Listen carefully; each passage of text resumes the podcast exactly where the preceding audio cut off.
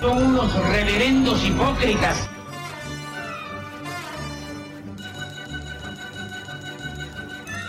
¿Por qué no suben a la tribuna a responderme si son tan hombrecitos? Tú te puedes reír, tú puedes decir lo que tú quieras, pero tú mientes.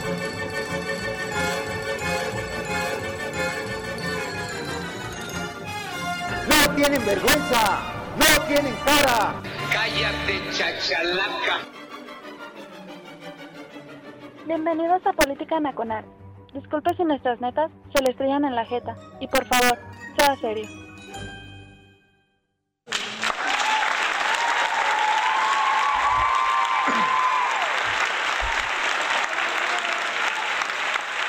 Gracias, gracias. Gracias, suficiente, suficiente. ¡Basta! Oiga, buenas noches a todos. Soy Oscar Chavira dando comienzo a Política Nacional en radiotuiteros.com. Este es el segundo programa del 2022. Eh, apenas andamos agarrando el trote, la marcha. Sí, nos, eh, nos estamos acabando de acomodar aquí en la cabina. Sí, este, ya nos dijeron que valemos madre como, como conductores, ¿no? Es lo que hay, ¿no? Es para lo que ajusta el presupuesto, sorry. Eh, gracias amablemente a la gente que nos, eh, que nos sigue en vivo, porque esta transmisión es en vivo, por supuesto. Radio Tutores nunca ha transmitido, que yo recuerde, programas grabados, ¿no? Quizá el profe en algún momento llegó a meter un programa grabado, pero ya el profe tiene mucho que no transmite. Bueno, pero todos los programas de política nacional, desde que se, inventó esta especie de programa radiofónico, pues han sido en vivo, ¿no? Y toda la gente que estuvo antes de nosotros también. Pregúntenle al maestro, al máster del chat que está ahí en el tag de la estación, también transmitía en vivo, se le notaba enormemente. Y pues sí, yo también, ¿no? Eh, perdón, Gracias a la gente que eh, amablemente se reporta ahí en el Twitter. Ya estoy viendo varias fotografías con la bebida oficial de viernes por las 8 de la noche. Sí, e, estuvo muy a todísima madre el playlist eh, telonero antes de entrar al programa. Elvis Presley, el rey de King. Para quienes le gustan el rock and roll clásico, pues, ¿qué les digo? ¿No? Va a haber una película biográfica del Elvis eh, dirigida y producida por Bars Luhrmann, el director de Moulin Rouge y de Romeo plus Juliet. Así es que, pues, va, al menos va a sonar bien. Y yo creo que el diseño de producción va a ser fabuloso, como siempre han sido en todas las películas de Baz Luhrmann, para que vayan, este, eh, pues vayan apartando sus boletos, ¿no? Pero vayamos, entremos en materia porque ahora hay mucho de qué hablar. Déjeme decirle usted, la semana pasada, mientras estábamos transmitiendo el primer programa de política nacional del 2022, estaba sucediéndose en ese mismo instante eh, mm, el, space eh, de sociedad civil, sí que causó un furor enorme. Yo estuve en algunos momentos, eh, hay que decirlo, ¿no? Después de que terminé el programa, pude entrar en algunos momentos. Y ese space, pues es una consecuencia, no sé si lógica, fue una consecuencia, sí. Eh, yo creo que las organizaciones de sociedad civil no se lo esperaban tampoco. Fue una consecuencia de todo lo que había ocurrido en la mañana cuando pues, el ciudadano presidente le dio por eh, delinquir abiertamente este, en cadena nacional presentando un documento apócrifo ¿sí? Pues, en realidad no se sabe de quién es, él dice que se lo mandaron, eh, así es que si es real, pues es un delito fiscal, ¿sí? De protección de datos, y si no es real, pues el presidente miente a través de un documento que le hacen pasar, ¿no? Lo, da por verdadero y luego lanza la jiribilla, ¿no? Pues si no es cierto, desmiéntanme. pues qué toda madre, ¿no? Y eso ha creado pues, un revuelo enorme, ¿no? Entre las dos trincheras que, se está, que ya están perfiladas, hay que decirlo, y que poco a poco empiezan a reducir el espacio para la gente que de alguna forma pues no quiere estar en ninguna de las dos trincheras, lo que el buen Pablo Magluf eh, menciona que es Corea del Centro, ¿no? Y yo, mire, pues entre tantos dimes y diretes, traje en este momento pues, al analista de que yo me parece que, usa más la neurona y menos la visera. ¿sí? a decirnos los puntos sobre las sillas. Y a mí me da muchísimo gusto, como lo he dicho siempre, cuando pienso que ya me hace falta pisar terreno correcto, cuando pienso que ya eh, estoy volando sobre hipótesis, como dicen, muy anheladas, pues nada mejor que traer a Fernando Dorac. Fernando, gracias, buena noche, ¿cómo estás? ¿Qué tal, estimado Oscar? Muchísimas gracias por la invitación. Un saludo aquí y para todas las personas que nos escuchan, un fuerte abrazo y qué gusto estar aquí de vuelta, mi buen. Qué bueno, Fernando. El gusto es totalmente de nosotros que está de nueva cuenta aquí. Sí. Eh, mire, hay, como en todos los programas, ¿no? Hay comentaristas que son favoritos y hay comentaristas que son incómodos. Fernando Dorak siempre es un comentarista incómodo y eso me gusta, me agrada enormemente. Vamos entrando en materia, déjeme decirlo de esta, de esta forma. Voy a usar una analogía boxística eh, una lección que me enseñó mi padre, ¿sí? Y yo no soy muy aficionado al box, debo de reconocerlo, nunca lo he sido, nunca lo seré. Pero en algún momento mi padre me decía que ah, hay varios tipos de boxeadores, ¿no? Y uno de esos tipos de boxeadores decía, hay boxeadores que son fajadores. ¿Qué es un boxeador fajador? El que le gusta entrarle a los madrazos. El que va a ganar no, quizá no con estrategia, más con pundonor, más con resistencia, con fuerza, ¿sí? Y se enfrasca este, round tras round a tratar de tumbar al oponente, Julio César Chávez, pues era, en su, dio algunas peleas siendo un pugilista fajador. Decía mi padre que el gran riesgo del boxeador fajador es que, pues sí, muy probablemente ese pundonor, esas ganas de meterse al golpeteo, esas ganas de tomar el castillo por asalto, ¿sí? A fuerza de, este, de combatir con todo lo que tiene, pues muy probablemente le diera la victoria temporal. Pero a la larga, ¿sí? Esa victoria tal vez era el comienzo de su declive, porque pues todos lo sabemos, ¿sí? Eh, pues un pugilista fajador se la juega en cada, en cada pelea. Y a la larga, pues eso va desgastando su resistencia, va desgastando su energía, va aumentando el riesgo, va aumentando los golpes que recibe, va desgastando su condición física. Y a la larga, pues tarde o temprano, los, los peleadores fajadores, pues tienen cortas carreras. ¿Sí? ¿Por qué? Precisamente por eso, porque se están desgastando eh, episodio tras episodio en una sola pelea. A mí me parece, salvo la mejor opinión de Fernando que ahorita voy a, vamos a conocer, que eso nos está pasando en este momento. Estamos en una eh, batalla narrativa entre el presidente y toda su camarilla de, de, vamos, toda su camarilla de replicadores y pues la gente que no con gracia con el discurso del presidente. Estamos en una pelea de fajadores. Y, yo veo que todo el mundo quiere ganar la batalla ahorita, pero creo que estamos perdiendo eh, la visión de que pues esto es una batalla a largo plazo, eh, en cierto sentido, ¿no? Hoy podemos definir a la mejor perfilar quién gana y quién pierde este episodio pero a mí me parece que no estamos los, viendo los, los riesgos a largo plazo de, eh, ¿cómo dicen? Las, trampas del discurso, lo pongo yo, ¿no? Que el presidente crea que pues va a salir avante de nuevo y parece que no es así. Y que la oposición crea que pues esta es la victoria total, cuando en realidad pues es parte, e, es una batalla más de una guerra a largo plazo, Fernando. ¿Cómo la ves tú? Bueno, yo creo, yo voy a, ser, aquí mucho más audaz. Creo que los radicales de un lado y los radicales del otro se dan cuerda mutuamente. Y bajo esa premisa, todas las personas que están en contra radicalmente del gobierno lo están ayudando. Es decir, están apoyando al gobierno de una forma que el gobierno les agradece incluso, es una posición cómoda. Y aquí quiero que, quiero que comencemos a ver varias cosas. Primero, quiero dar una, una definición de lo que es el populismo. Es decir, mucha gente dice que López Obrador es como Chávez, es como Trump, y no es cierto.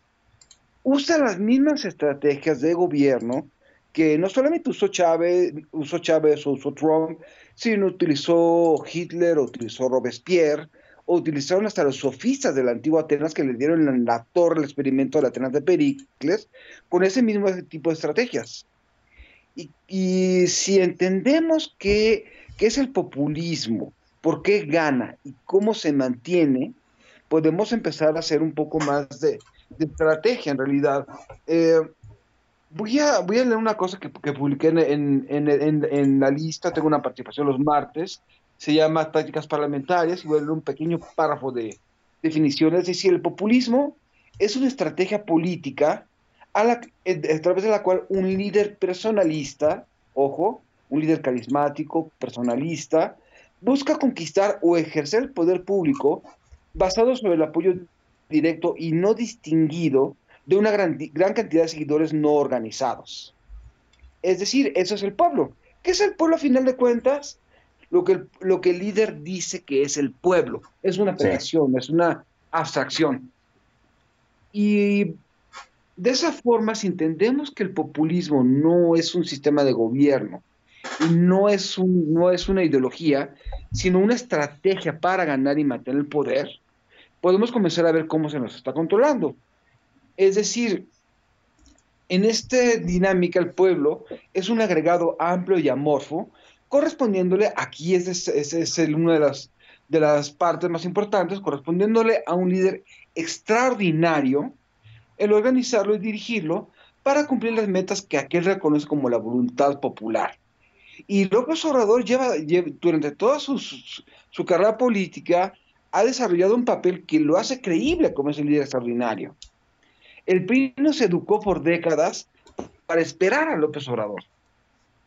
No, por, no, es una casualidad que López Obrador utilice todas las, todos los lugares comunes y taras del nacionalismo revolucionario o de un libro que debimos haber tirado a la basura hace mucho como El laberinto de la soledad. El laberinto de la soledad es, López Obrador es la consecuencia del laberinto de la soledad. Él está utilizando esas narrativas, esas creencias a traumas históricos, ese resentimiento contra los gringos, contra los españoles, y lo está culminando. Es decir, y él durante 30 años fue presentándose como esa persona. De esa, de esa manera, voy a volver al, párrafo, el líder teje un vínculo unificante con la masa y en una relación que se presenta como directa. Este es, este es un líder que es auténtico, es un líder que es percibido como auténtico para la gente, y esa autenticidad la demuestra desde la forma en la que habla, desde su apariencia, no, el presidente no es un fachoso, no es un puerco. Así es como se presenta porque apela a un público. Y ojo, y aquí está otra de las cosas más importantes. El presidente se dirige a dos públicos con igual, de con igual éxito, los que lo adoran y los que lo odian. ¿Por qué? Porque la movilización de un líder populista es a través de la víscera, porque se trata de resaltar a una persona y sentimientos. Es decir, quienes lo odian, quienes hacen memes en contra de él, quienes se burlan, no están ayudando. ¿Por qué? Porque refuerzan al otro lado, hacen que ese otro lado se sienta justificado. Y al mismo tiempo ese, otro lado hace que los otros se justifiquen. Están estamos metidos en una, en una espiral en donde realmente eso abona al líder. Ahora, la falta de organización del llamado pueblo se compensa por una comunicación y una movilización intensa y polarizante, cuyo objetivo es crear enemigos a quienes vencer a través de nuevos hitos heroicos. Y esto lo estamos viendo también a lo largo de la carrera de López Obrador. Primero fue Salinas, Salinas ya comenzó a desdibujarse, trató de sacar a Peña Nieto, era demasiado insignificante. Luego siguió con Anaya y siguió con Calderón, también, también son bastante pueriles como para poder avanzar. Y eso lo está haciendo ahorita con Loret. Es un, es, un nuevo hombre de paja. ¿Por qué? Porque, necesita un Loreto, necesita un Claudio X González para legitimarse. El populismo utiliza eso. Hitler eh. tenía a los judíos, Chávez tenía a los ricos, y esto es una táctica, es decir, no estamos viendo algo nuevo. Necesitamos entender qué se está tratando. ¿Y cuál es el objetivo? Tener una base de apoyo electoral que le permita al régimen populista mantenerse en el poder. Entonces, si vemos esto, lo único que, lo único que estamos viendo es algo que ha ocurrido a lo largo de la historia. López Obrador es un personaje altamente predecible. Alguna vez lo, lo, alguna vez lo comparé con el robot 2XL, que se acordan que nos escuchan. sí, sí, es cierto. robotito con, que nos daba trivias y que daba respuestas predeterminadas según el botón que oprimíamos. Es predecible. Es una persona identificable se puede saber muy bien qué hace, qué no, cómo piensa, cómo se ve a sí mismo. Yo creo que no le importa el gobierno, le importa su figura histórica, pero ambos lados están, están hipnotizados. Es más, voy a decir una cosa. Los, los grandes odiadores del presidente son sus principales enamorados, solamente que no, se dan, no, no son capaces de reconocer que no, que no serían nada si no fuera por el presidente. Sí, porque no, porque no hay otro discurso. Déjame hacerte, eh, déjame hacerte esta pregunta. Eh, hemos visto en los últimos días al presidente muy enojado, ¿sí? Yo, yo creo que, eh, sí, yo creo que sigue la misma inercia de su discurso porque no tiene otro más, pero sí lo he visto enojado, lo hemos visto trastabillar, lo hemos visto tener ocurrencias dentro de la mañanera, este, en cierto sentido, eh, el reportaje de Loret, bien decías tú, ¿no? El, nuestras taras políticas, eh, nuestras, ¿cómo se dice? Nuestro Han Scuti interno ha sido alimentado por mucho de la retórica del Jurásico Institucional, del PRI, es cierto, pero también nuestra víscera política ha sido alimentada también por el mismo PRI. Y yo hablaba en algún momento que el reportaje de Loret apelaba a la víscera, ¿no? que el presidente es uno más de todo el resto de políticos, porque su familia roba, ¿sí? Y el hijo es un mantenido. Y alguien decía que a este momento que el hijo fuera mantenido es pues, el menos de los, de los problemas eh, legales que tiene. Y volvemos a la situación de los problemas legales. Yo digo que apelando a la víscera que ha alimentado el, el Juan Escuti interno, e, esa situación de pues, el presidente y su familia son uno más de todos los que se han este, eh, eh, vamos, se han beneficiado del poder y que el hijo sea un mantenido. ¿No crees que eso trastoca también la víscera de ese, mm, vamos, de, ese laberinto de la soledad insertado en, en la conciencia del mexicano? Creo que vamos a desmenuzar algunas cosas. Coincido totalmente con que lo que hizo el presidente con Loret de Mola fue espantoso, es ilegal y es una aberración. Y eso, y eso es, sin, lugar a dudas, no se debe ni, ni siquiera de pensar en regatear. Ahora bien, si un populista encarna el pueblo, al pueblo, y, ese, y, encarna esa voluntad del pueblo, los líderes populistas en todo el mundo van a aceptar a la democracia cuando la democracia diga lo que el líder populista quiere escuchar. Cierto cuando la democracia no le dice lo que quiere escuchar, y eso también es, predecible, eso lo hace también Orbán, o, Drogan y todos, va a tratar de acabar con las instituciones. Otra vez, estamos hablando de una dinámica que es completamente normal y por eso se le está yendo al INAI, se le está yendo al INE y, ojo, él encarna la legitimidad, no la legalidad. Sí, sí, sí, es cosa muy diferente, sí. Exactamente, y, y ese es el grave problema. También López Obrador ganó por nuestros errores. En 2006 se expropió la palabra legítimo. Cuando hizo su, espectáculo en el Zócalo, en 2006, haciéndose presidente legítimo, se robó esa palabra. Y se ha, y ha estado generando un lenguaje propio. No sé, a mí me parece hasta absurdo, por ejemplo, que hace unas semanas todo el mundo se haya indignado porque la CEP iba a cambiar palabras neoliberales, cuando en realidad ya hablamos como él. Es cierto. ¿En cuántas horas tuvieron que pasar para que se, para que se normalizara en nuestro, lenguaje cotidiano el pausa? No, no. Pero sí, todo el mundo para hashtag, hashtag te pongámonos en pausa, sin una pausa. Estamos hablando como él desde hace años. Él no necesita cambiar los libros de texto. Hace año y medio habló en burla sobre hacer un, diccionario del neoliberalismo. ¿Por qué? Porque él nos está controlando por esta habla. Y otra vez, en un lado, los simpatizantes de un lado y los autonombrados opositores lo están ayudando.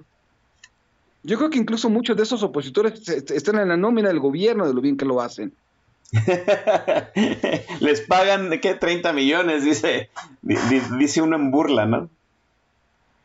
Pues sí, pero vamos, este, yo creo que están más enamorados de, están más enamorados de su papel como, como opositores o como agentes de resistencia o no, como que se quieran ver, que realmente preocupados por lo que le pasa al país en realidad.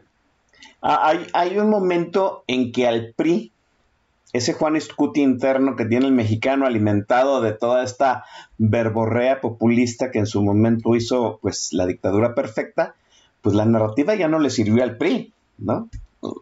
Por más que, quisiera este, asusarnos, por más que quisiera este, eh, vamos, activar la, la, víscera, no funcionó. Y yo déjeme decirlo así, no, déjame decirlo así el PRI engendró en parte de nuestro, de nuestro interno que la reelección era mala. ¿Sí? E, es, algo que está insertado en nuestros genes y la reelección no, vamos, no pone a funcionar nuestras neuronas, sino que no agita nuestra víscera. Y ahorita en este momento, el PRI, en su momento, y López Obrador vayan a llegar a ese tope mismo de la víscera. ¿No crees que en este momento, que al presidente también le puede llegar el momento en que el, la verborrea populista no le funcione? Que, ya no sea suficiente. A él no, quizás su sucesor sí. Es decir, López Obrador, mientras siga funcionando la idea que él representa al pueblo y que lo que vaya pasando es mejor, y mientras la oposición siga reaccionando en torno a lo que él dice, él está feliz. Es, decir, incluso voy a hacerte más cínico. Yo creo que está haciendo todos estos desvaríos para que todo el mundo salga enojadísimo el 10 de abril al, referéndum. Sí, eso también es una táctica Sí, es cierto. Eh, hay un libro muy interesante, este, si, a alguien le interesa la literatura, se llama este, Cuchulain, que es, la novela, que es una novela sobre un guerrero celta antiguo en, en Irlanda del Norte, y una de las cosas que uno ve en esa novela es que en las sociedades celtas la persona más temible no era el guerrero, era el bardo. ¿Por qué? Porque tenía el arma más poderosa y más temida de las sociedades, la sátira. ¿Y qué es lo que hacían los, y qué hacían en la batalla los celtas? Llevaban, no llevaban al ejército primero, llevaban al bardo, quien una voz tan potente porque se entrenaba con una piedra de molino en el pecho para hacer respiraciones y se ponía a burlarse de todo el mundo en el castillo que iban a atacar. Resultado, todo el mundo salía enojadísimo para tratar de matar al bardo y, y ahí emboscaban al ejército sitiado. Cierto. Y eso es justamente lo que está haciendo López Obrador. Está comenzando, no está desesperado, está doblando la apuesta rumbo a la, revocación. Y otra cosa muy importante, está, lloró, está mostrando sentimientos. Esas cosas son autenticidad. Yo creo que para nosotros es cinismo, para nosotros puede parecer que está trastabillando, pero para mí está doblando la apuesta.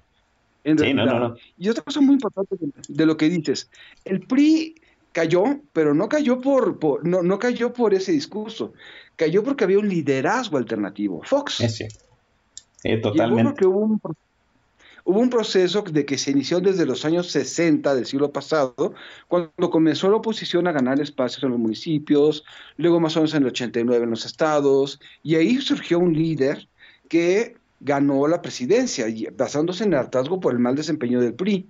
Pero em, ahorita la, persona que va a retar a Morena en por ahí de 2030, porque ahorita en 2024 Morena puede poner a un changuito organillero y gana. La persona que va, va a retar a López Obrador, ahorita, se le está eligiendo en municipios, otra, o se le está reeligiendo en municipios, o quizás está compitiendo para gubernaturas, pero no va a surgir sino hasta 2027 una figura más o menos sólida. Y ese liderazgo debe de encarnar el consenso. Ahora, ¿qué, ¿cuál fue el error aquí?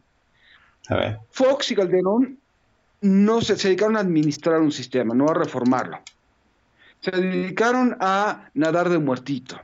Y una de las, de las cosas básicas de cualquier Estado es definir una noción de quiénes somos, qué nos une y hacia dónde vamos colectivamente. Y nunca, se, nunca lo revisaron. Salinas intentó hacer lo del, nacional, lo del liberalismo social, a Cedillo le valió gorro, Fox, eh, Fox la, único, la única cosa que viene a sexenio de Fox de un intento de repensar nuestra historia fue el musical de Regina con Lucerito. Este, eh, Calderón muy tímidamente quiso meter a Agustín de Iturbide, de reivindicar a Agustín de Iturbide entre los próceres, y Peña Nieto dijo, vamos a volver a la vieja historiografía. Nunca un, un momento de decir quiénes somos. Y tampoco lo estamos haciendo. A la hora de generar una polarización, estamos hablando de dos bandos distintos que tienen visiones contrapuestas e irreconciliables. Y mientras esos dos bandos sigan, que, sigan ahí, no vamos a hablarnos. Yo aquí difiero mucho de quienes dicen que, que el centro es, un, es una el, centro es una postura que de, quedar bien o de punto medio. No, construir el centro es la única forma en la que vamos a vencer esto. Es comenzar a hablarnos entre nosotros. Es comenzar a decir que nadie está completamente mal y nadie está completamente bien y vamos a tener que reconstruir puentes. Y es algo que pongo mucho en, en, mi, en mi podcast. Tarde o temprano vamos a tener que sentarnos a platicar y a reconstruir el país con quienes estamos ofendiendo en redes sociales. Y entre más rápido nos demos cuenta de eso, menos vamos a tener que reconstruir desde cero. Ah, en, en, algunos, mire, de incógnito, eh, este de la voz ha entrado algunos spaces de Chairos, debo decirlo así, ¿no? Es más, entré a un space muy interesante de mi estimado amigo Julio Ríos, periodista de aquí de Jalisco, sí, y recalcitrantes, gente que apoyaba al presidente, asumía que el hecho de haber presentado los documentos de Loret, pues, pues vamos, digamos, no asumían abiertamente que había sido un error, pero sí eh, un error estratégico, un error político estratégico y que quizá el presidente se había dejado enganchar. ¿Tú, crees que, fue un error estratégico y que el presidente se engancha? ¿No crees que el presidente está cayendo en el engaño de su propio discurso, Fernando? El presidente sabe lo que está haciendo. Es decir, puede ser un ignorante en temas energéticos, puede no saber de historia más allá de los lugares comunes del nacionalismo revolucionario, puede no entender de qué se tratan las instituciones públicas, pues sabe perfectamente bien lo que está haciendo eh, al, hacer eso. Yo no, Yo creo que sabía muy bien lo que está haciendo y lo que quería lograr. Y yo creo que lo que está haciendo, y yo estoy convencido que por más abominable que sea lo que está pasando, él tenía una idea muy clara de por qué lo quería hacer y cómo lo quería hacer. Em, y yo creo que el peor error que, comete el, la oposición, el pensamiento opositor es pensar que López Obrador es un ignorante, es un naco, es un tonto o está loco. ¿Por qué? Porque eso, eso lo hace impredecible. Y acabo de decir hace unos minutos que es la persona más predecible de la política mexicana. Así es. Déjeme eh, pausar la conversación, pausar, bueno, más, perdón. Eh, Fernando, te, pido una enorme disculpa, pero sí, pues mi Juan Scott interno también está dentro de mis genes, ¿no? Vamos a dejar a, hacer este un breve espacio aquí en Política Nacional para darle eh, cabida a, la a, la verdadera crema del programa que es el playlist. Y hoy pues la curaduría es totalmente de Fernando Dorak y mire, yo ya sé cuál es el playlist, pero pues, qué, qué, lujo, qué lujo tener a, Fernando Dorak aquí, sobre todo por los comentarios uno y dos, la música que pone. Venga Fernando, la primera rola. La primera rola es hace una apelación a todos los escándalos que hemos estado viviendo últimamente. Se llama Scandal the Queen, de su penúltimo disco con Freddie Mercury en vida, The Miracle.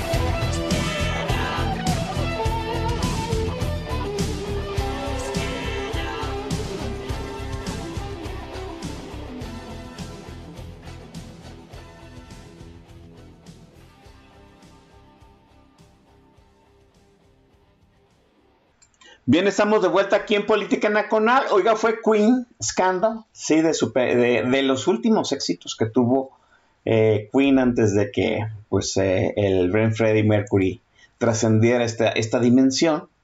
Yo le digo, es, es la primera perla de esta, de, esta serie de, de, este, de clásicos del rock muy bueno. Y, no nada más porque viene una cosa interesante, pero déjeme hacer la mención de quién está ahí en el tag de la estación, porque pues ahora hay pura gente distinguida, ¿no? Nos está, está el interventor de esta, esta especie de estación, mi estimadísimo amigo desde hace muchísimos años, el Chief Luis Mora, está el Master El Shah desde San José, California, está el Maestrazo Ergom, que, que nos sugirió un programa ¿sí? en, el, en el impasse de invierno y le vamos a tomar la palabra, lo vamos a agendar más adelante un programa acerca de, nos decía, siempre hablan, siempre hablamos de los problemas del país y nunca hemos hecho un programa que, vamos, que pondere las cosas positivas, las cosas bonitas que tiene este país, que también los tiene, hay que decirlo, ¿no?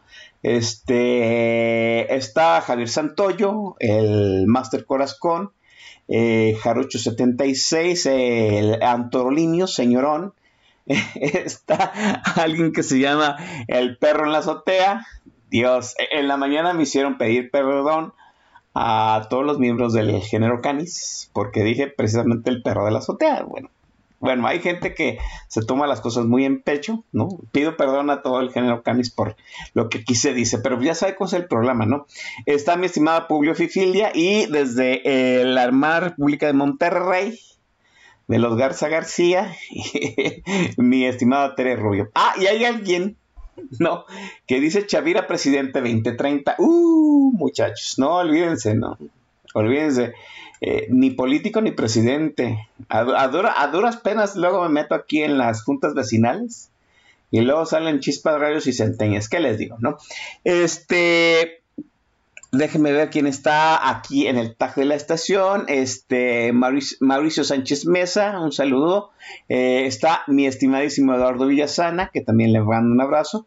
Eh, el estimado chamaco latoso, dice el chamaco latoso, es cierto, ¿no? Que que desafortunadamente todo mundo este, odia al presidente, o la gran parte de nuestro timeline, pero están ahí atentos a las mañaneras, ¿no? el, día que llega la señorita Vilchis, no, ese día, desde la mañana ya, antes de que salga la, la chamaca, ya tengo en mi timeline como 20 menciones de la señorita Vilchis, ¿no?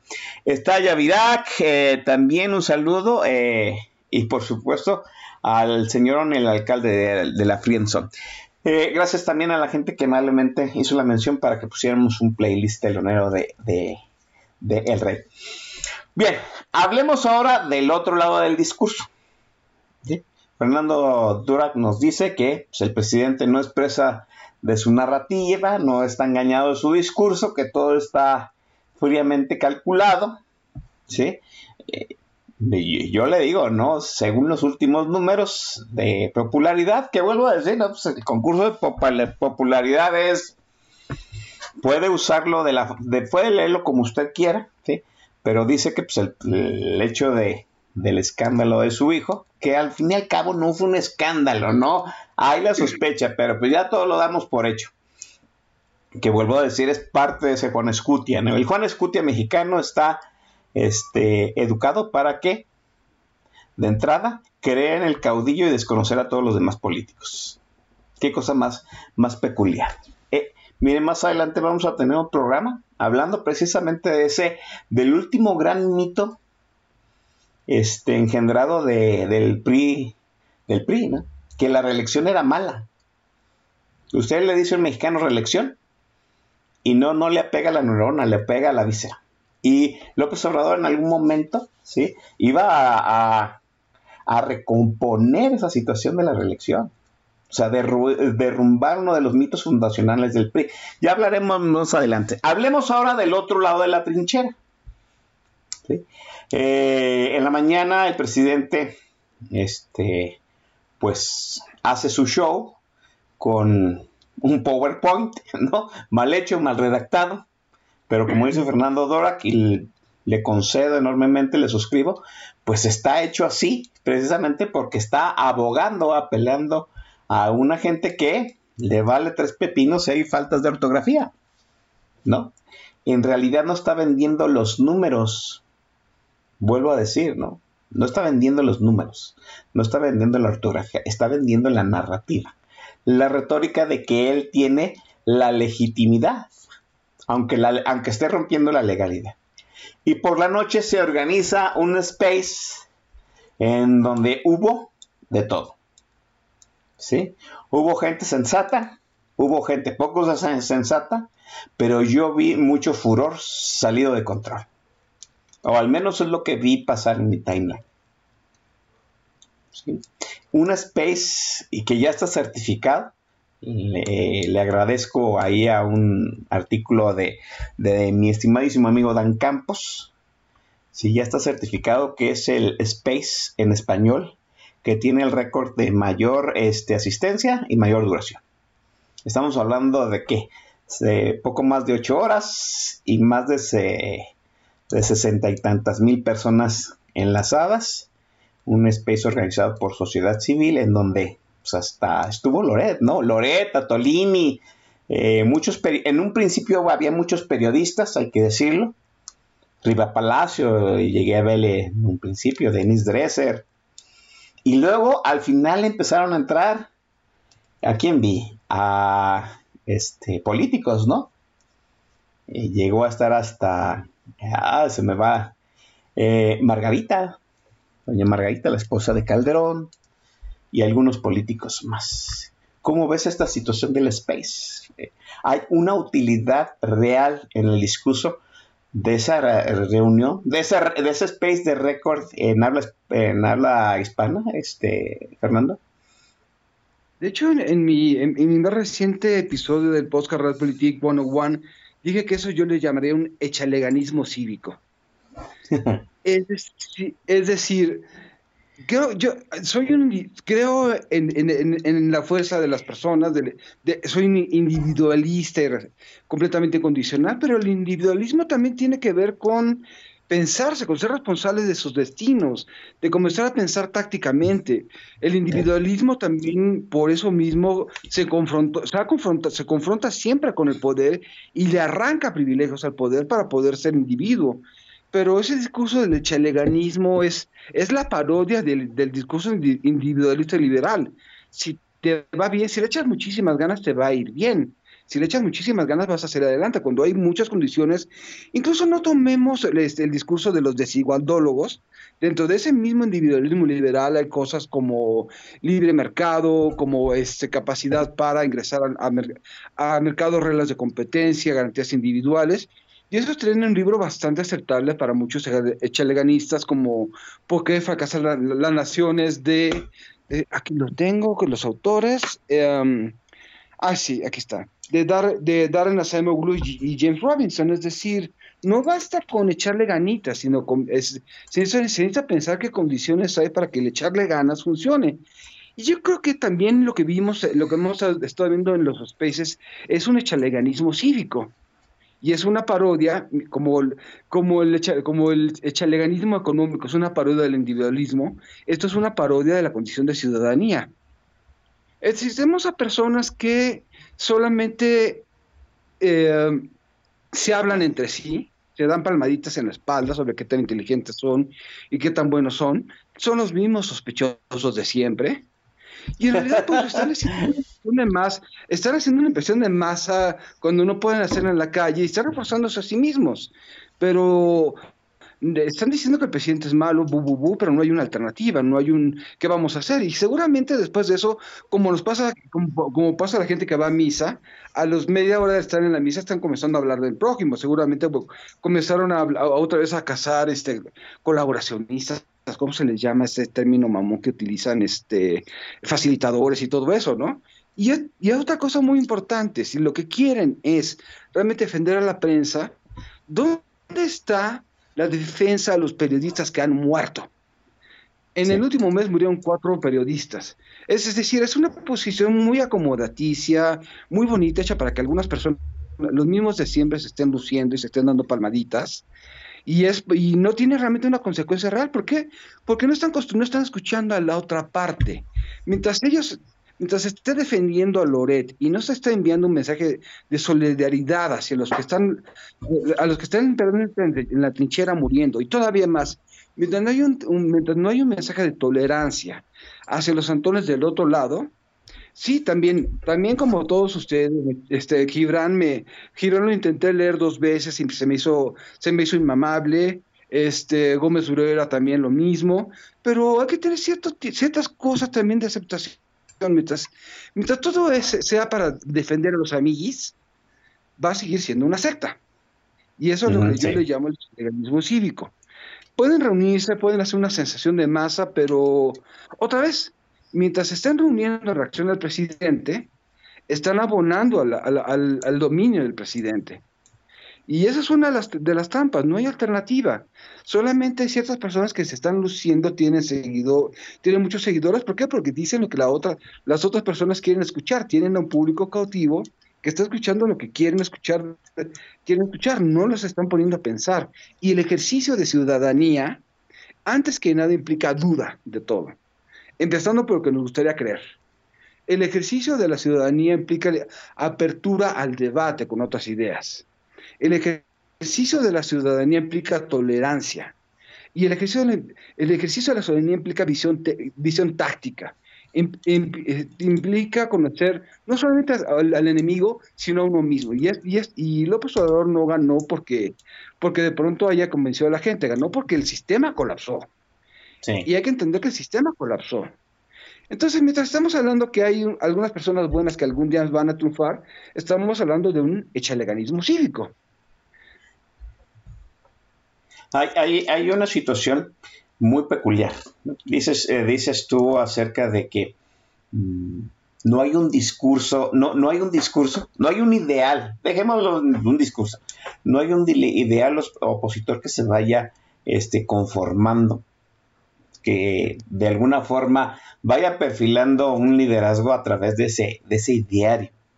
¿No crees que este tipo de ejercicios eh, de alguna forma vaya y amalgamando un ideario? Mm, me gustaría pensar que sí, pero no veo, no veo por dónde. Es decir, ese diario tiene que ver por una cosa para mí muy importante. Tenemos que reconstruir quiénes somos como país. ¿Qué nos une? ¿Qué nos, va a unir como país después de López Obrador? ¿Por qué vamos a estar, por qué vamos a hablarnos en la calle? ¿Qué vamos a hacer? ¿Qué representamos? ¿Hacia dónde nos vamos?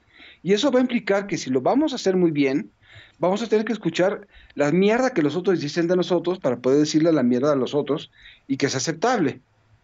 Y eso implica honestidad para comenzar a reconstruir este país necesitamos comenzar a hacer un espacio de diálogo en el centro. Y mientras haya, mientras haya banalidad, haya creencias poriles, como que hay una Corea del Centro que queda bien, en vez de buscar un compromiso ético, de escuchar a las otras partes, al menos en, los, en las tonalidades de grises, no nos vayamos en los extremos, mientras no exista una capacidad de entender que el sistema cayó por sus errores y que esos errores no, y que esos errores no los podemos asumir como eran imperfecciones como todo como como como eso como dicen algunas, algunos analistas de una forma muy pues muy petulante eh, mientras no comencemos a pensar que en realidad López Obrador también se valió de, de reglas del juego y está tratando de desarticular las reglas del juego porque muchas de esas reglas también se hicieron para privilegiar a algunos y de que si vamos a querer relanzar una democracia, yo, si vamos a querer rescatar lo bueno que hizo en los últimos 30 años, quizás vamos a tener que relanzarlo en algunos temas, eh, no, vamos no vamos a avanzar. Lo único que estamos haciendo es mantener cierto radicalismo hasta que un día el péndulo dé un golpe y elijamos a alguien que diga exactamente lo mismo que hizo López Obrador haga lo mismo que López Obrador, se justifica de la misma forma que López Obrador, pero que vaya aplaudido por el otro público. Pero se trata, yo creo que no se trata de, abonar un péndulo, se trata de reconstruir una noción de pertenencia colectiva. Ahorita que tú mencionas este, este hecho de qué es lo que nos une a los mexicanos, me quedé pensando, ¿en qué momento hemos estado unidos los mexicanos? ¿No? Y yo creo que es algo que surge generalmente este, cuando pasan las desgracias, cuando pasan los desastres. Y no solo hablo de los desastres naturales. Eh, recuérdese cada vez que hay este un temblor de grandes dimensiones, una inundación, una explosión, ¿no? En donde, y, yo se lo digo porque trabajé muchos años con germanos y los germanos se asombraban de cómo brotaban manos para ayudar, ¿no? Mientras, eh, eh, obviamente, mientras en países de primer mundo, a la hora de un desastre, la gente cede el control total de la situación al gobierno y el gobierno sabe qué hacer, en, en, México es totalmente lo contrario, ¿no? El gobierno no sabe qué hacer y los ciudadanos son los que se organizan. Y, siempre resurge la, la, la, situación, ¿por qué el mexicano siempre se une en las desgracias?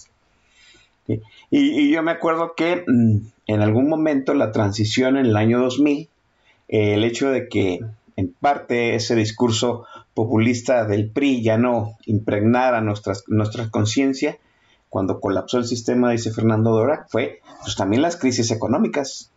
El hecho de que verdaderamente estábamos en una crisis, en un momento de emergencia, y teníamos que darle un golpe de timón político al país.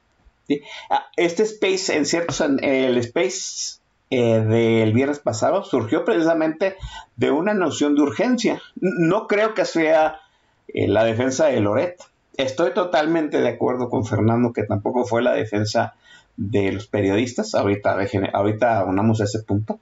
El hecho de que el presidente delinquiera en cadena nacional. Eso sí es una cuestión que, vamos, que, no solamente simbró a la gente de Twitter. Hubo gente común y corriente que dijo, pues eso no debía hacerlo el presidente o sea, si hay una noción de que el presidente cruzó una línea que jamás se había cruzado, o que jamás se había ocultado explícitamente, se había traspasado explícitamente.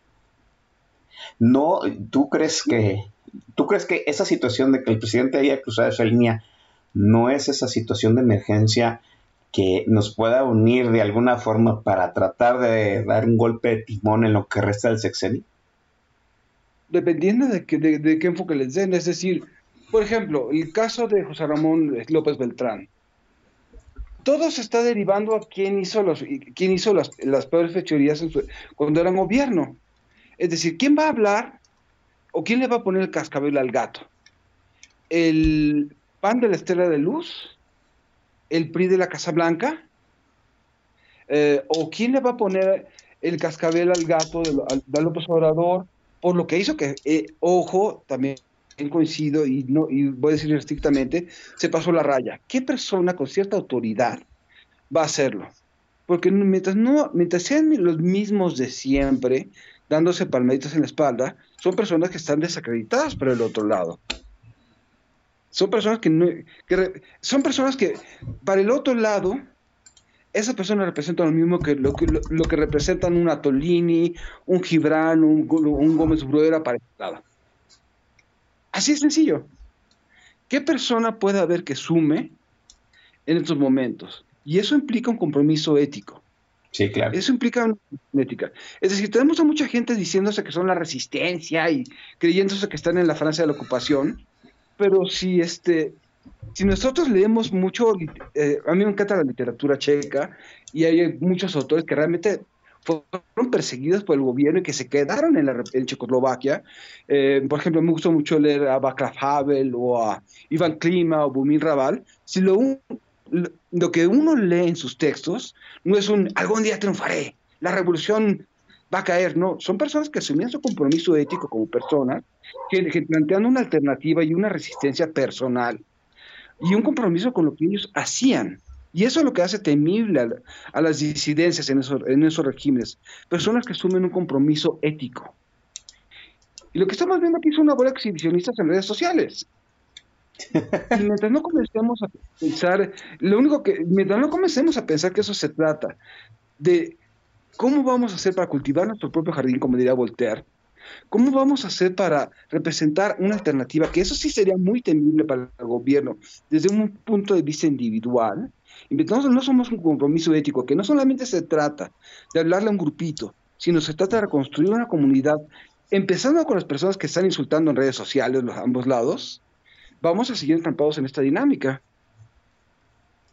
Ah, Hay, hay una situación, mire, yo lo digo, ¿no? El Space evolucionó de sociedad civil, algunos este, periodistas, ¿sí? miembros del gremio preocupados. Yo conozco gente del gremio preocupado precisamente porque está en medio del fuego de dos trincheras, ¿no? Del fuego real, ¿sí? Y del fuego narrativo. Es cierto lo que dice Fernando y, y yo creo que el gremio periodístico se siente así.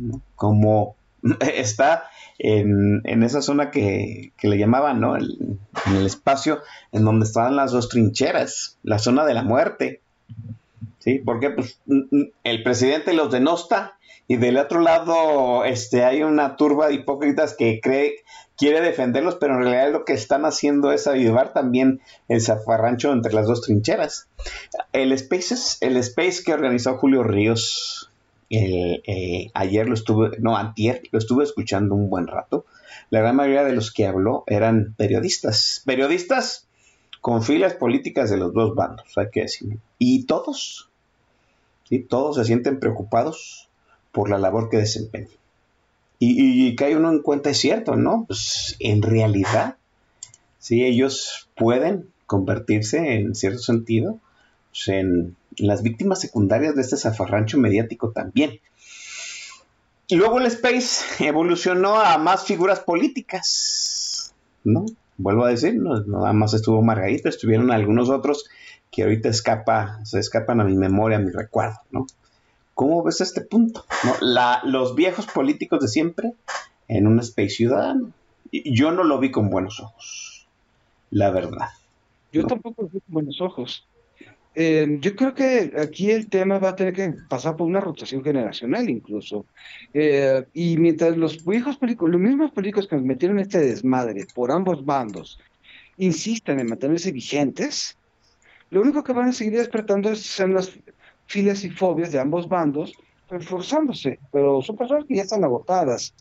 Eh, tengo- estaba viendo ahorita el timeline en Twitter y quiero dar dos comentarios a dos, a dos, a dos tweets que me parecen muy interesantes. Venga. Este Plugo Fifilia dice, si López Obrador es tan predecible, porque, eh, hubo, hubo- este, porque hubo quien votó por él y ahora alegan que no podían saber lo que sería capaz de hacer.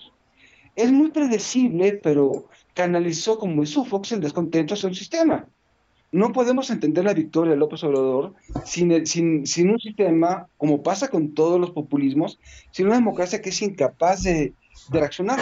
Los populismos se vencen cuando hay cuando la clase política res- responde y abre las puertas. Y en este caso López Obrador, como todo buen populista, este, le dijo a todos y le sigue diciendo a grupos muy distintos lo que quieren escuchar. Ahora, el problema es que em, muchas de las personas que están descontentas puede que, puede que dejen de votar por Morena, pero no significa que van a- vayan a votar por la oposición. Eso es, eso es una verdad que, que no les cuaja a mucha gente. Ajá, y mientras y sigamos creyendo que esto es cosa de buenos y de malos, no vamos a avanzar. Y Villasana, que me, Eduardo Villasana me parece muy interesante el comentario. Sí, Si también. López ganó, el tema falló, entonces si ese gobierno sin sistema alguno va a fallar muy rápido mucho más fuerte por su competencia, el golpe de timón está más será más destructivo. El golpe de timón yo, yo estimo que se dará entre 2030 y 2036, no se va a dar de inmediato. Eh, puede generar muchos daños este gobierno, pero aquí hay otra trampa del discurso populista. Si López Obrador encarna al pueblo, él está dando una noción de que hay un destino inevitable que él va a llevar. Es la idea de la cuarta transformación. Es la culminación de la independencia, de la reforma y la revolución. Y otra vez, todos los sistemas populistas y autoritarios tienen una noción de hacia dónde va el sistema.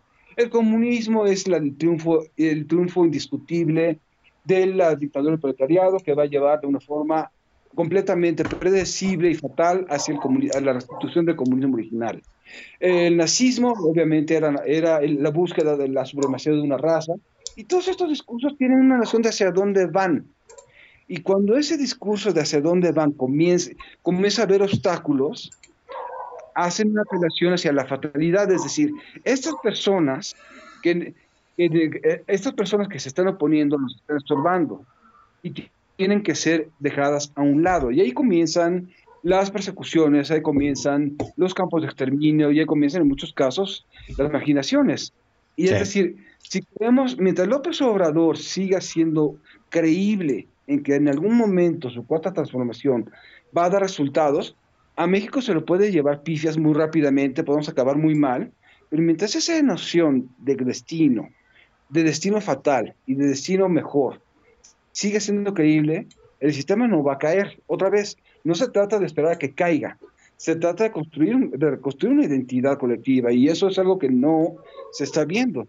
Podemos, podemos o sea, siga, si- siga siendo crey- creíble el futuro, podemos seguir cayendo muy bajo. Y sí, y se va, y, y vamos a caer todavía más bajo. Vamos a la siguiente pausa musical por cortesía de Fernando Durac. Es un, este, una canción de David Bowie, de uno de sus discos experimentales. Este, pasó por, creo que Bowie pasó de el gran, la, gran, la, la gran experimentación en los 70 al, a la zona de confort comercial en los 80, y todos los 90 fueron su cruda para, o su forma de tratar de salirse de esa zona de confort y de ese, y de ese, de ese momento en donde podía quedar encasillado, y comenzó a reinventarse con experimentos muy audaces, y, y este es uno de ellos, del disco Outside, eh, The Year of Utter Destruction.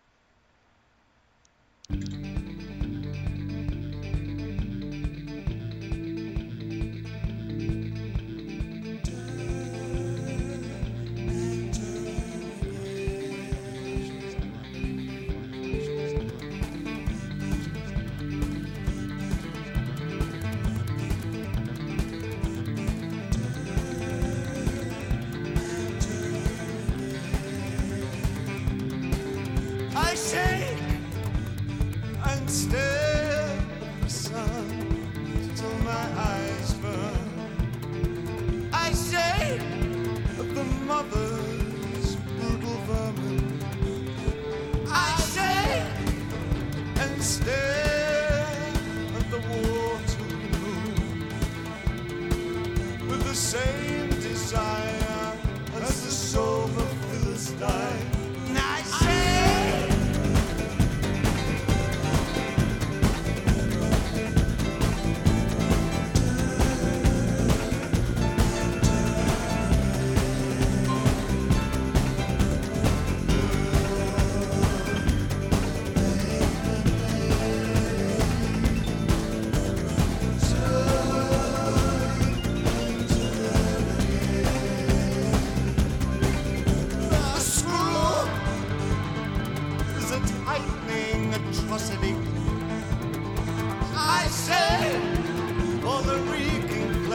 As romantic as hell. The need to have seen it all. The voyeur of utter destruction as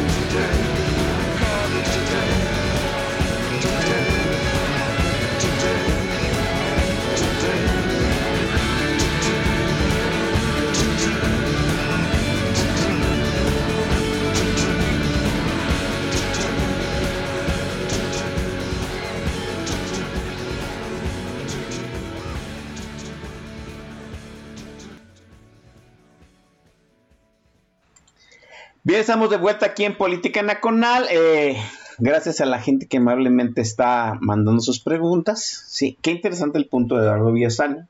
Es cierto, ¿no? En algún momento, en, parte de los tweets que, manda Fernando Dora, que en su timeline, yo les digo que les dé follow inmediato. Mire, hay, como él lo dijo, ¿no? Y quiero suscribirlo. Hay timelines que los tiene usted para reforzar sus propias ideas. Y hay otros timelines que debe de tener para confrontar sus propias ideas. Fernando Durac dice, dice muy cierto, ¿no? Hace falta un discurso, hace falta liderazgo, hace falta eh, construir la idea de otro México diferente a la vieja guardia política que trascienda a López Obrador. ¿Sí? Y hay que temer pues, que en algún momento esto se salga de control que López Obrador no pueda hacer una buena transición de aquí al 2024 o no esté de aquí al 2024 y hay un vacío de poder. ¿Sí? El- los vacíos de poder en, el- cierto sentido llegan a ser peor que este pues, dejar que haya de alguna forma una corriente que haga transitar al país, aunque esa corriente no sea la mejor que exista. Vaya, vaya usted a, mire, vaya usted a, lo- a eso que se llamó la primavera árabe, ¿no? Cuando empezaron a derrocar a, a los tiranos militares de Egipto, de Libia, esos, esos, dos, esos dos lugares son los más emblemáticos. Se fueron los, los dictadores, hubo un vacío de poder y lo que vino después fue peor que los dictadores. Sí, pues vea usted a los egipcios, ¿no? Quitaron a- al... Los egipcios quitaron al dictador, dejaron la junta militar y ahorita los militares son los que gobiernan el país. No hay dictador, pero están los mismos militares de la, de la dictadura. En fin. Eh, Fernando, hay un duelo de... ah, dime, Fernando, ibas a comentar algo. Es un punto muy importante lo que estás diciendo. Es decir, creo que todo el mundo está- está- cree que si ahorita López Obrador entra en combustión espontánea, de Ok. pronto de todos los políticos de Morena van a huir del país o van a arrepentirse. Y de pronto todos los que se, se creen oposición, de pronto van a salir a la calle, los va a ver la gente, van a bailar en torno a ellos, los van a decir, quiero que nos gobiernes y que haga las cosas bien. Y ellos van a decir, sí, claro, pero antes vamos a cazar a algunos, algunos, algún- al- algunos tibios. Y así no va a pasar. Lo- justamente co- como lo acabas de decir, muchas de esas transiciones fracasan porque los vacíos los llenan grupos organizados. No los llenan los buenistas de la calle, no, lo, no, lo- no los llevan los demócratas buena onda, sino grupos que ya están organizados. Y esos, po- por lo general, no son los grupos que nos gusta que lleguen al poder. Eh, como dijiste ahorita muy bien con, con Egipto, cayó Hosni Mubarak, el vacío lo llenaron los hermanos, lo- lo- los hermanos, los hermanos musulmanes, que era un grupo integrista Así no es. muy radical. Y ya después volvieron los militares, es decir, los vacíos se llenan y si no estamos pensando en una organización clara, el vacío lo van a llenar otros. Y eso es un tema muy importante, es decir, eh, no, se trata de, no, no se trata de hacer 65, llenar 65 mil personas en spaces, se trata de cómo hacemos para, para hablarnos entre gente que no estamos en los extremos, que no convivi que no creemos co- coincidimos, ¿cómo hacemos para tejer un diálogo? Los extremos están perdidos. Así los es. grises van- los grises son los que, los, que- lo- lo- los que importan. ¿Cómo vamos a hacer para hablarnos entre los grises? ¿Por qué? Porque tarde o temprano vamos a llegar a un... Si hacemos las cosas bien, vamos a tener que llevar un nuevo acomodo. Si hacemos las cosas mal, vamos a estar de péndulo de izquierda y de, de derecha por muchas décadas. ¿Qué es lo que pasó, por ejemplo, en países que, lleva- que atravesaron por este, por este, este- este- por una debacle después de, de- de liderazgos como Hitler, por ejemplo? Se reunieron los alemanes que sobrevivieron y dijeron, dijeron a ver, ¿qué hicimos, ¿qué hicimos mal para que llegara Hitler? O los españoles, ¿qué hicimos mal para que llegara Franco? Y Y así es. comenzaron a generar acomodos entre ellos. Co- Comenzaron a generar puentes para, para, para que no pasaran las mismas cosas. Los alemanes dijeron, a ver, ¿qué pasó con Weimar que fracasó además de la crisis económica? Bueno, pues teníamos un sistema de representación proporcional tan puro que no podía haber mayorías y de pronto los extremos comenzaron a ganar el espacio hasta que, hasta que ganó Hitler. Bueno, vamos a hacer un sistema de representación, un sistema mixto, como el que tenemos nosotros, más o menos. O que hicieron, ¿qué pasó? También se dijeron, ¿qué pasó en Alemania? Que ganó, porque ganó Hitler? ¿O cómo lo vamos a resolver? Vamos a proscribir a los partidos extremistas.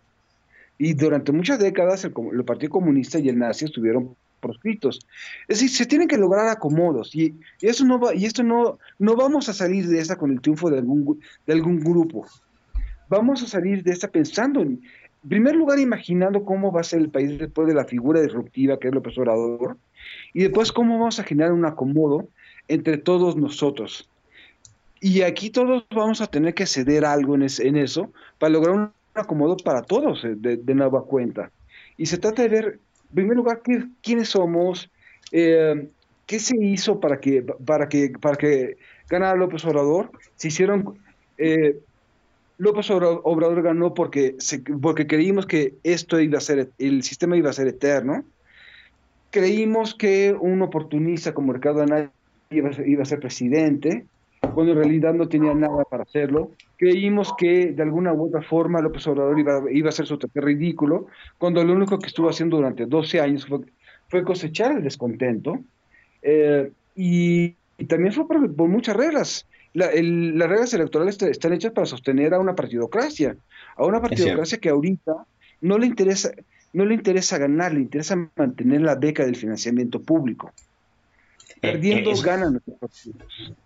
Sí, este, este último punto es muy importante, ¿no? Y, creo que es parte de, del sospechosismo que levantó entre algunos, yo, yo entre ellos, eh, la situación de que hubiera políticos en el Spaces, eh, políticos que, deje usted que estuvieran ahí, que fueran aceptables. Mire, hace unos días, no sé si ayer o antier, ¿sí? Por votación casi unánime a favor, ¿sí? Se, se le aprobó una modificación institucional a las Fuerzas Armadas de este país. En pocas palabras, más poder para los militares, ¿no? Avalado por votación de casi todos los partidos, PRI, PAN, PRD, Movimiento Ciudadano, Morena, por supuesto, etcétera, etcétera. Y a mí me parece evidente, pues ya evidente ya y descarado el juego de la asumida oposición, ¿no? La oposición ahorita está en un papel de sobrevivencia. ¿Por qué? Porque la memoria es fresca, ¿no? De todo, de todos los desmanes que se hicieron en los sexenios pasados y que en cierto sentido, pues ellos provocaron o toleraron. Están abogando a que nuevamente, pues olvidemos lo que, lo que sucedió, ¿no? O, llegue una urgencia, o, una urgencia tal que pensemos otra vez que ellos son lo menos peor de la boleta. ¿Sí? En realidad yo creo que no están haciendo una oposición. Están medrando en el hartazgo de una población para sobrevivir. Sí, me parece que eh, pasar, eh, vamos, que la gente que no está de acuerdo y conforme con bien- gobierno, vamos, hacer esa vuelta de hoja también implica pensar en otros políticos y ya desechar lo que en su momento ya evidentemente no funciona. ¿Sí? Ah, ah, hay un punto que tú comentas, Fernando, muy, muy interesante. Esa situación, esa situación de este, hacer un mea culpa personal y luego grupal. Hay una película chilena, Pablo Larraín, se llama No, ¿sí? que narra el cómo la izquierda chilena en su momento triunfó en un referéndum, ¿sí? Para quitarle el poder a Pinochet. ¿Sí? Para quitarle el poder senatorial que tenía Pinochet. ¿sí? Y, y esa película narra precisamente lo que tú estás comentando, este, Fernando. ¿Qué sucedió? Pues, pues, hicieron una mal...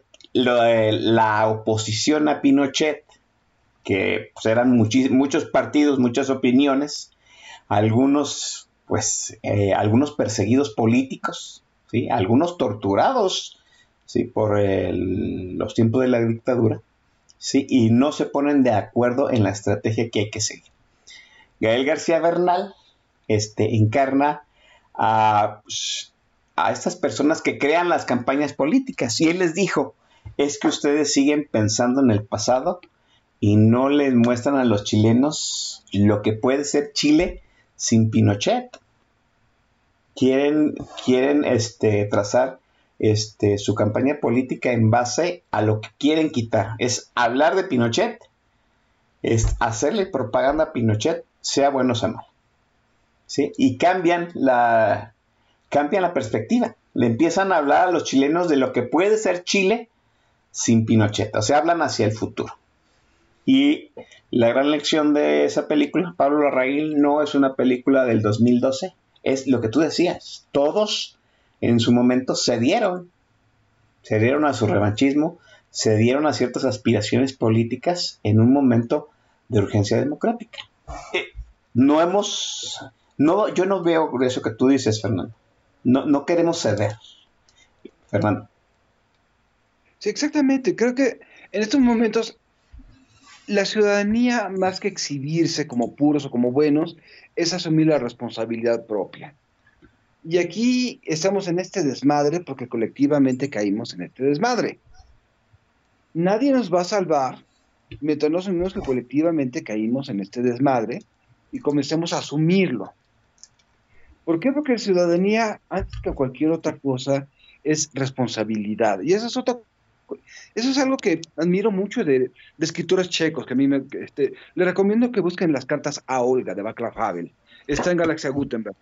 Son las cartas que hizo, que hizo Václav Havel a su esposa desde la cárcel. Y hay un tema en donde, habla sobre lo que él llama el horizonte de responsabilidad. Es decir, somos finitos. Vamos a, vamos a, vamos, nos vamos a ir, pero hay algo a lo que somos responsables a nuestro entorno, a nuestro futuro, y hay que ser, y hay que ser, y hay que, y hay que asumir eso. Y, y todo el mundo está en la chacota van a tirar a López Obrador a tuitazos. No están asumiendo que somos parte de este, somos parte de este caos, o corresponsales o parte, y se trata de comenzar a ver qué vamos, qué hicimos mal, y cómo le vamos a hablar a la persona que está encabronada contra nosotros, para tratar de decirle, oye, creo que es bueno que demos tres pasos hacia atrás. ¿Y por qué? Porque eh, obviamente hay muchas omisiones en todas partes. El sistema estaba mal, tenemos un, tenemos un, tuvimos un, un grupo de liberales completamente acríticos cuando, que creyeron que se podía, que basaba con la apertura económica cuando una teoría liberal implica otro tipo de cosas aparte. Este, y tuvimos una, una falta de, de, visión para pensarnos como país en 40 años no hubo una visión colectiva. En 30 años no hubo una, un esfuerzo para hacer una visión colectiva de quienes éramos. Como resultado ganó por default la visión atrasada de López Obrador. ¿Cómo nos vamos a pensar? Por ejemplo, y eso es una cosa muy, muy, muy importante, coincido con quienes dicen que todas las reformas económicas eran buenas, pero nunca hubo un esfuerzo por decir que, por, por, por hacerle ver a todo el mundo que eran necesarias para todos. Así y es. ese, y ese ejercicio de no legitimarlas hizo que terminaran siendo, siendo convenientes para algunos, aun cuando pueden ser muy buenas. Y ahorita está ganando la narración épica de que López Obrador es continuador de López, Mate, de, López Mateos y de Lázaro Cárdenas en su, en, su lucha, que en realidad los argumentos técnicos. Es decir, no estamos, no hay pobreza, no hay mayor pobreza, y es algo que repito mucho en mis espacios, no hay mayor pobreza en el debate público que tener solo la razón. Pues sí, mire, mire, ah, perdón, adelante. Sí, se te, y, no, y vamos a estar en eso mientras no escuchemos a las otras partes, porque las otras partes también tienen argumentos válidos, puede sí. que no sean todos, pero hay que escucharlos. Sí. Sí, fíjese, ahorita lo que está comentando Fernando Dora que acerca de lo mal que se vendieron las reformas, no hay mejor ejemplo que la reforma educativa. Fue pésimamente comunicada en todos lados, pésimamente comunicada. ¿Qué sucedió? La reforma educativa se echó para atrás. Cuando me parece que era el primer, vamos, si no el primero, uno de los logros verdaderamente sólidos sí para que este, la profesionalización de los maestros influyera de verdad en, este, la educación de los niños. ¿Qué, ¿Qué, sucedió? No se supo vender. Hubo un grupo que le vendió como el hecho de que querían deshacerse de los, de los profesores, que no les querían pagar bien, y se hizo un desmadre.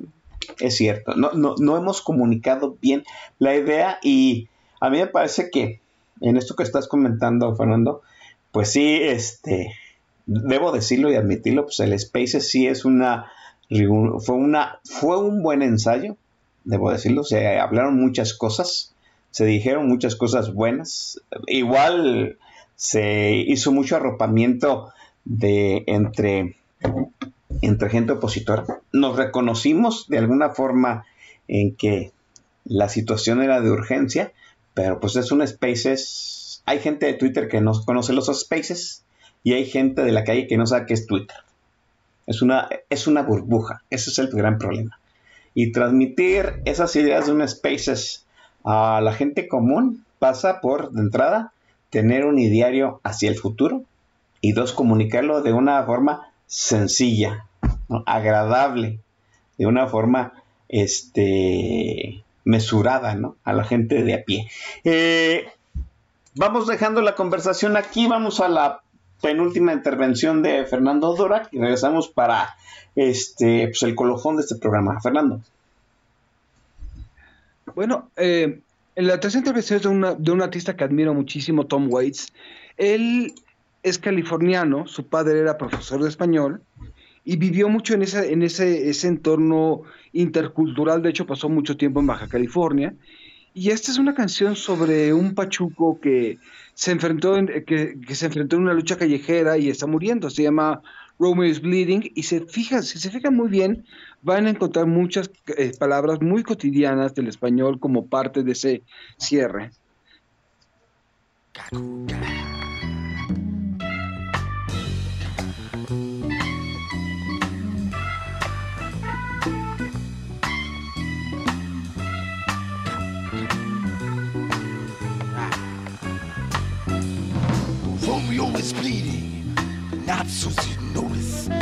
So on 18th Street as usual. Looking so hard against the hood of his car. Putting out a cigarette in his hand. For all the pachucos at the pumps. And Romero's beating body. And seeing how far they can spit. But it was just another night. And now they're huddled in the brake lights of a 58 Bel Air listening to how Romeo killed the sheriff with his knife. And they all jumping at you, the sirens. Romeo just laughs. It's all a racket in the world. They ain't never gonna see that copper's ass. He ain't never gonna see another summertime. But cutting down my brother. Leaving him like a dog, beating the car without his knife. Romeo says, hey man, give me a cigarette. And they hurry for that pack. Frankie it for him, bats him on the back throws a bottle in a milk truck. And as it breaks, he grabs his nuts. And they all know they can be just like Romeo if they only had the guts. Romeo is bleeding, nobody can tell. He sings along with the radio with a bullet in his chest. And he combs back his fenders. They all agree it's clear. And everything is cool. And that Romeo is here. Romeo is bleeding. He winces now and then. Leans against the car door, feels the blood in his shoes. Someone's crying at the fire point in a phone booth by the store. Romeo starts his engines, wipes the blood off the door. And it brought his shooting signal with a radio full blast. Even the boys there hiking up their chinos. And now they're all trying to stand like Romeo with their moon cut like a sickle. Now they're talking now in Spanish, all about their hero.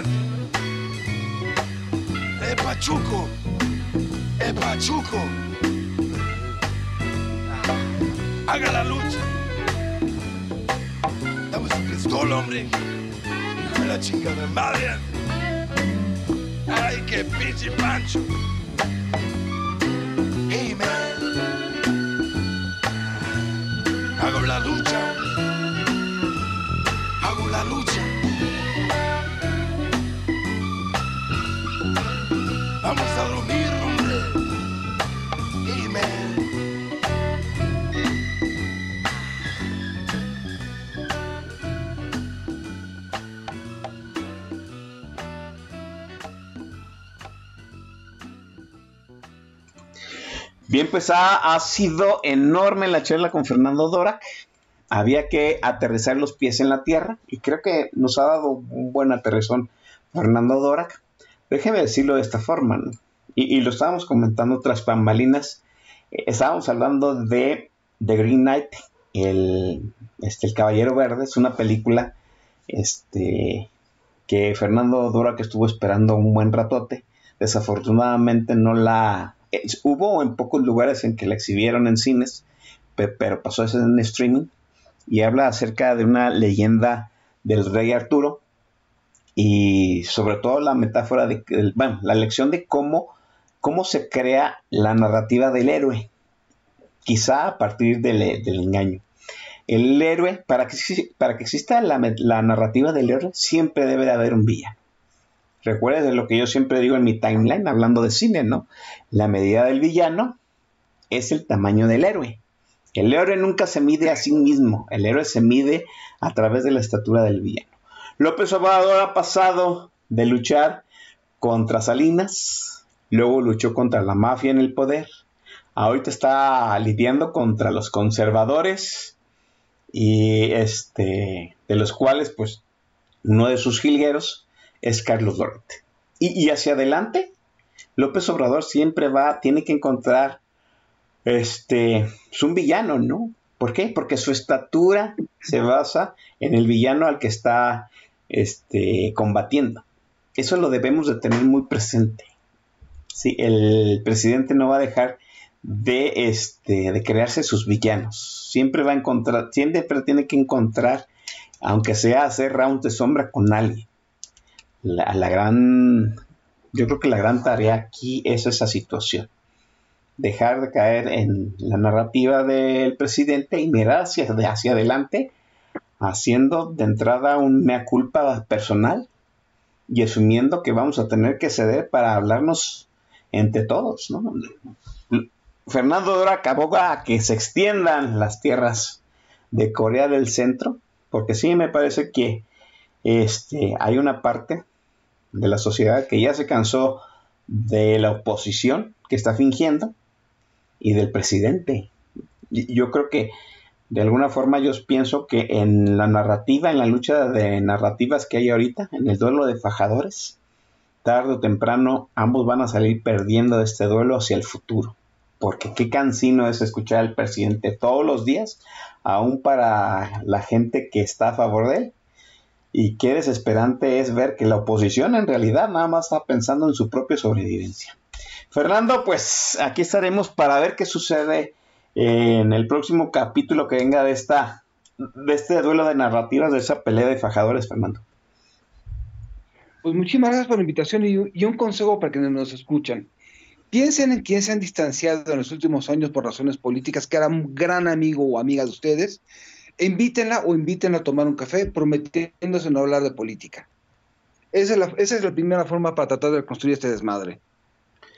Pues ahí está, Fernando, te agradezco enormemente haber estado aquí en Política Nacional. Como siempre, te agradezco la, la, la confianza que nos tienes para exponer aquí tus ideas, tu contrapunto, y espero pues tenerte de nueva cuenta más adelante. Gracias, Fernando. Encantado. Bien, ¿dónde te leemos? ¿Dónde este, escuchamos, Fernando? Bueno, yo en mi timeline pongo todo lo que estoy haciendo. Tengo, procuro lunes y miércoles en, alguno, este, en algún momento, ya sea de la mañana o de la tarde, eh, lanzar mi podcast, Realpolitik 101. Está en Spotify y en cualquier otro streaming. Escribo los martes en La Lista, hago una columna especializada en temas parlamentarios, que a fin es mi tema, se llama Tácticas, Parla- Tácticas Parlamentarias. Y una, y una vez por semana escribo con este, en Indicador Político de Carlos Ramírez. Y hago, una, y hago ahí bas- básicamente los otros temas de los que puedo yo estar hablando. Y pues, este, ya saben, si me me dicen algo, lo contestaré muy bien. Si dicen alguna burrada, no les voy, no les voy a hacer, a- hacer sentir este, justificados bloqueándolos. Simplemente los voy a silenciar. Pues ahí está la advertencia. Gracias, Fernando. Este es momento de despedirnos, chamacos. La semana que entra estaremos aquí nuevamente aduciéndoles eh, las neuronas o, incitándoles la víscera. Cualquiera de las dos cosas de alguna u otra forma tendrá este, pues, una inercia hacia adelante. Yo me despido, les agradezco enormemente su asistencia. Nos vemos la semana que entra. Cuídense. Fernando, venga la presentación de la última rola. Bueno, eh, Leonard Cohen es uno de mis, de mis poetas favoritos y creo que esta, esta canción fue mi epifanía con Cohen. Cohen es, no es un, nunca fue un poeta eh, militante políticamente, pero sí fue alguien que cantó, que cantó o escribió en sus novelas o en sus poemarios sobre la condición, la condición de la persona ante la política. Y este es de su disco The Future, la canción Democracy.